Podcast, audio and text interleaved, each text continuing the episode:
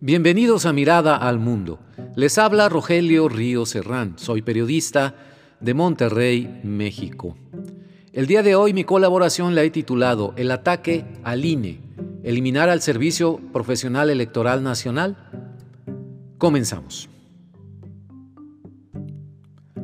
Acabo de leer el resumen ejecutivo sobre las implicaciones de la reforma a las leyes secundarias en materia electoral que iniciaron su trámite legislativo el 6 de diciembre del 2022.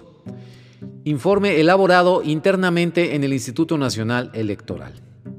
Es un análisis puntual, riguroso, sobre el impacto destructivo de esas leyes secundarias que en la opinión pública se conocen como el Plan B de Morena, en la estructura, servicio profesional de carrera y autonomía del INE, tal como hoy lo conocemos, al grado de poner en grave riesgo las elecciones en México.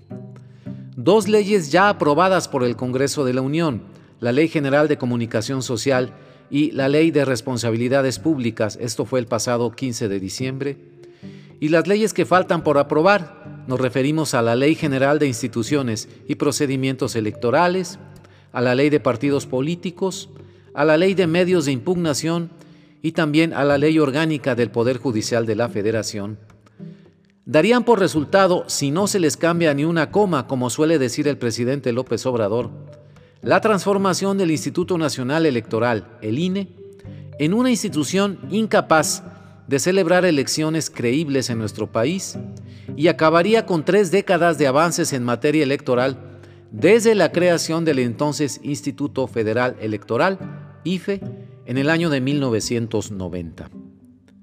El documento de 12 páginas es muy bueno, sintetiza lo crucial de las leyes modificadas y explica con claridad a los ciudadanos su impacto en el INE y su efecto nocivo en el derecho al voto de los ciudadanos.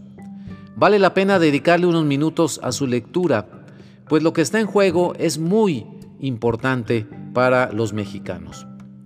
En esta ocasión me enfocaré a un punto que considero de la mayor relevancia, el Servicio Profesional Electoral Nacional, o SPEN por sus siglas en español, una de las áreas más afectadas por las reformas propuestas. Los analistas de las cuestiones electorales señalan con frecuencia que lo relacionado con las elecciones es complejo, muy complejo, y requiere del mayor nivel profesional y objetividad de quienes organizan, administran y califican los resultados electorales. No hay en esa área espacio para gente improvisada, de actitud partidista o de plano incompetente. Al contrario, su nivel profesional debe estar avalado por un servicio civil de carrera, exámenes periódicos y una escala de ascensos basada en el mérito. Derivada de las leyes propuestas, desaparecerían de la estructura del INE todas las juntas ejecutivas distritales, que suman 300, es decir, una por cada distrito electoral, por lo cual el SPEN sufriría una reducción de nada menos que el 84.6%. Sí, escuchó usted bien, 84.6%. Imaginen ustedes, estimados amigos, el impacto que esto provocará en los miembros del Servicio Profesional Electoral, que han avanzado en sus carreras profesionales durante años con base en concursos de oposición públicos que se capacitan constantemente para seguir actualizados en sus áreas de acción. En fin, personas que han dedicado su vida profesional a un servicio de carrera funcional que les ha permitido servir a su país con orgullo y dedicación.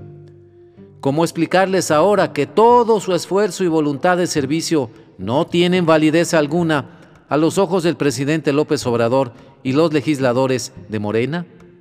¿De qué manera observarán con el mismo terror de este analista que les habla la destrucción de la certeza y credibilidad en las elecciones?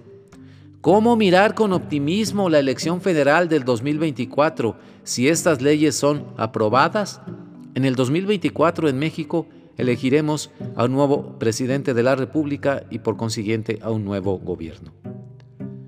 En su lugar, se propone en las leyes reformadas contratar personal temporal para cada elección federal o local que se celebre.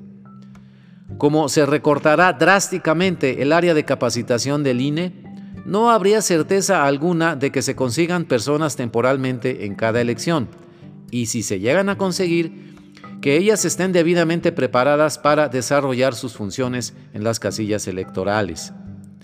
En el resumen ejecutivo que leí, se aborda este punto con mucha claridad. Lo cito textualmente.